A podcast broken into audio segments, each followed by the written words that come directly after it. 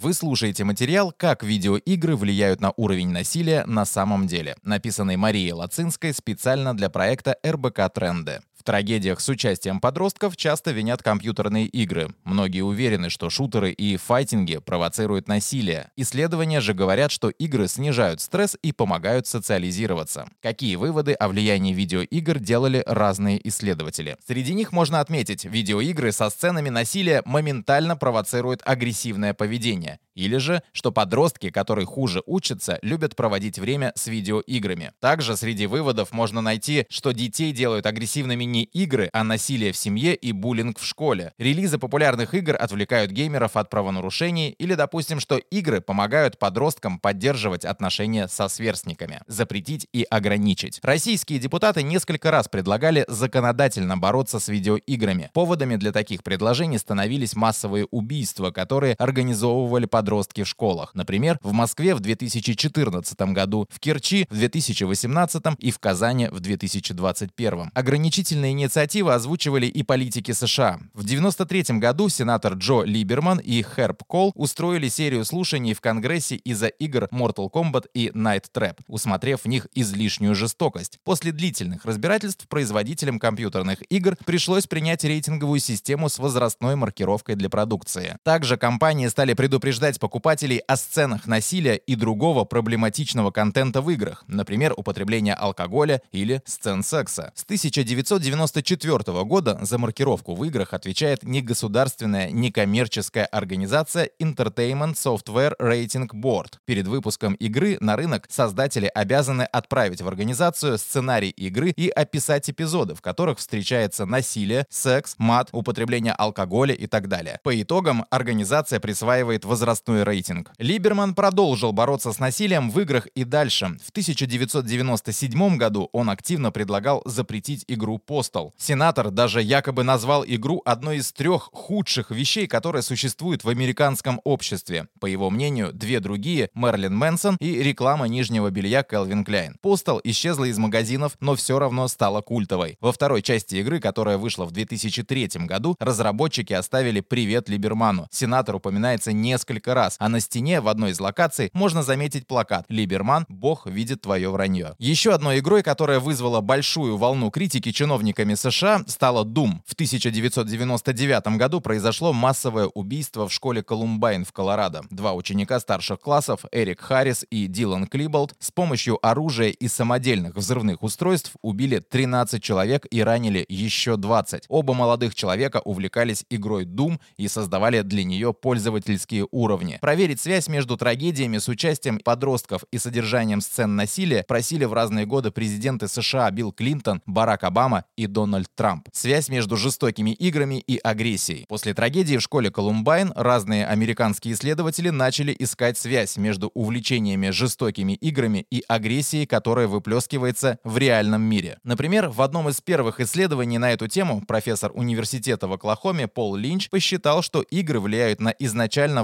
враждебно настроенных подростков больше, чем на обычных. В 2007 году профессор психологии Дуглас Джентайл провел опрос среди школьников и пришел к выводам, что у детей, которые играют в жестокие видеоигры, риск развития повышенной агрессивности на 73% выше по сравнению с теми, кто играет как в жестокие, так и в более спокойные игры. А в сравнении с теми школьниками, которые вообще не играют в жестокие игры, показатель выше на 263%. Одним из главных критиков видеоигр за жестокость стал профессор психологии Айовского университета Крейг Андерсон, который занимается этой проблематикой с начала 2000-х. По его мнению, жестокие игры вызывают возбуждение и негативные эмоции, повышают знания детей о том, как работает агрессия и снижают социальные навыки. Также профессор нашел связь между низкими оценками и любовью к играм. В работе 2007 года он вместе с коллегой Брэдом Бушманом сравнил влияние видеоигр на агрессивность с сигаретами, которые вызывают рак легких. В 2010 году Андерсон представил исследование, согласно которому игры делают детей более агрессивными, менее заботливыми независимо от их возраста, пола или культуры. Для работы профессор проанализировал 130 отчетов об исследованиях со 130 тысяч примеров со всего мира. В другом исследовании Андерсона от 2012 года говорится, что игры влияют на уровень агрессии молодых людей сильнее, чем жизнь с абьюзивными родителями, жестокий контент на ТВ, низкий IQ и употребление психоактивных веществ. Проблемы в семье и буллинг. Вместе с исследованиями, в которых говорилось о корреляции между уровнем агрессии и жестокими играми, стали появляться научные работы, критикующие эту точку зрения. В 2008 году профессор психологии Стетсонского университета, ранее также работал в Техасском университете, Кристофер Фергюсон обвинил одно из исследований Андерсона в неверных выводах и преувеличении. Позже Фергюсон опубликовал несколько работ на эту тему, в которых защищал игры от обвинений и подчеркивал, что на ребенка гораздо больше влияют такие факторы, как насилие в семье. Профессор Государственного университета Иллинойса Джозеф Хилгард тоже неоднократно критиковал Андерсона за предвзятость. По его мнению, краткосрочный эффект агрессии от игр гораздо меньше, чем утверждал в своих работах его оппонент. В 2019 году Хилгард вместе с коллегами провел исследование, в котором 275 студентов, все мужчины, играли в шутеры от первого лица. По окончанию игровой сессии ученые не обнаружили склонности к агрессивному поведению. В 2014 году Фергюсон вместе с психологом, профессором университета Мюнстера Мальте Элсоном представил исследование, которое охватывает 25 лет изучения связи между видеоиграми и повышением уровня жестокости. В нем они снова раскритиковали идеи Андерсона, Бушмана и других ученых, призывая их аккуратно приводить аргументы и не допускать паники. Элсон и Фергюсон подчеркивают, что с каждым новым поколением люди становятся менее агрессивными, несмотря на то, что уделяют много времени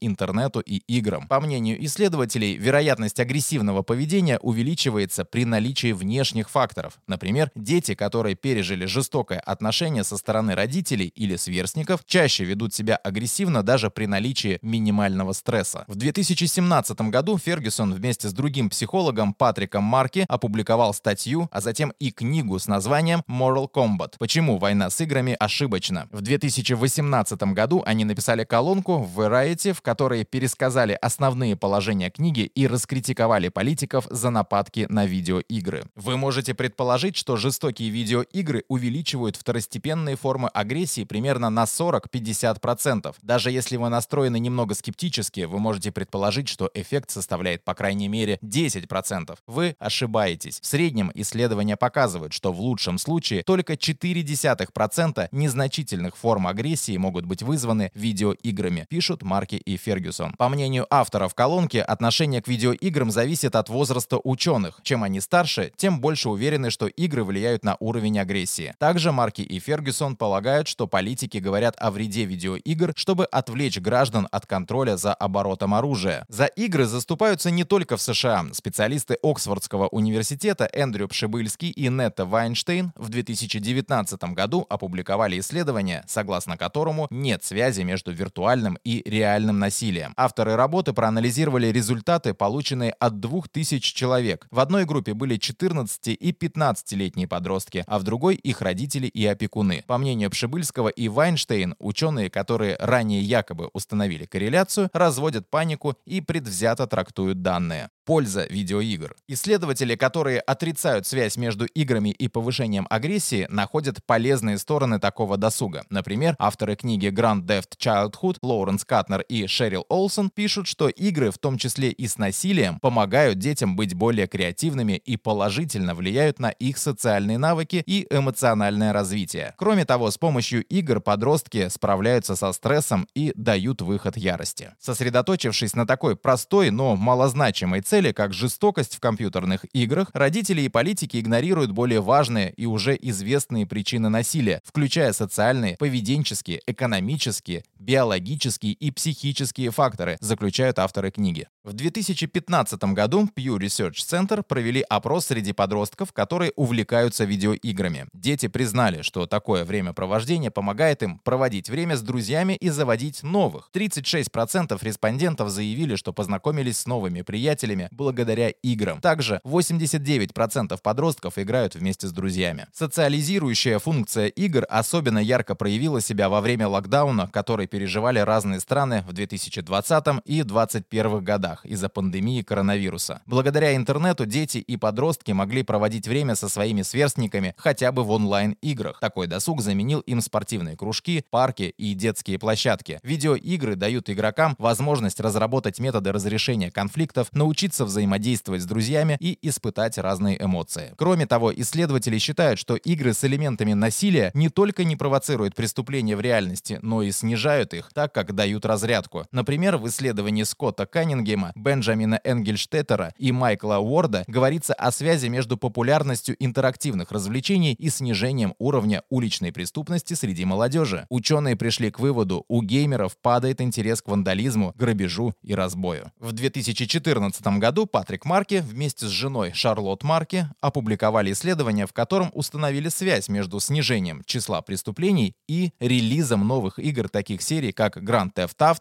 и Call of Duty. Игры позитивно сказываются и на стрессоустойчивости. В исследовании Фергюсона студентам досталась сложная задача, после которой у них проверили уровень агрессивности. Оказалось, что испытуемые, предпочитающие жестокие видеоигры, чувствовали себя менее подавленными и недовольными, чем студенты, которые не увлекались такими играми. В другой работе Фергюсона, которую он провел вместе с Адольфо Гарцем, говорится, что люди, предпочитающие игры, которые можно проходить с кем-то еще, проявляют альтруистическое поведение в реальной жизни В разных исследованиях есть свидетельство, что игры положительно влияют на эмпатию, про социальные навыки, отзывчивость, самоконтроль и даже гражданскую активность. Ко всему прочему, социологи фиксируют снижение уровня насилия по всему миру. Вместе с этим поколение Z менее толерантно к насилию, чем люди старше. Но подобные изменения происходят неравномерно по всему миру и едва ли заметны на короткой дистанции из близкого расстояния. Также нельзя утверждать, что на это влияют компьютерные игры. Проблематику стоит рассматривать в комплексе, но, возможно, такое времяпровождение тоже вносит свой вклад в общую тенденцию. Читайте и слушайте новые материалы РБК Трендов на сайте и в одноименном телеграм-канале.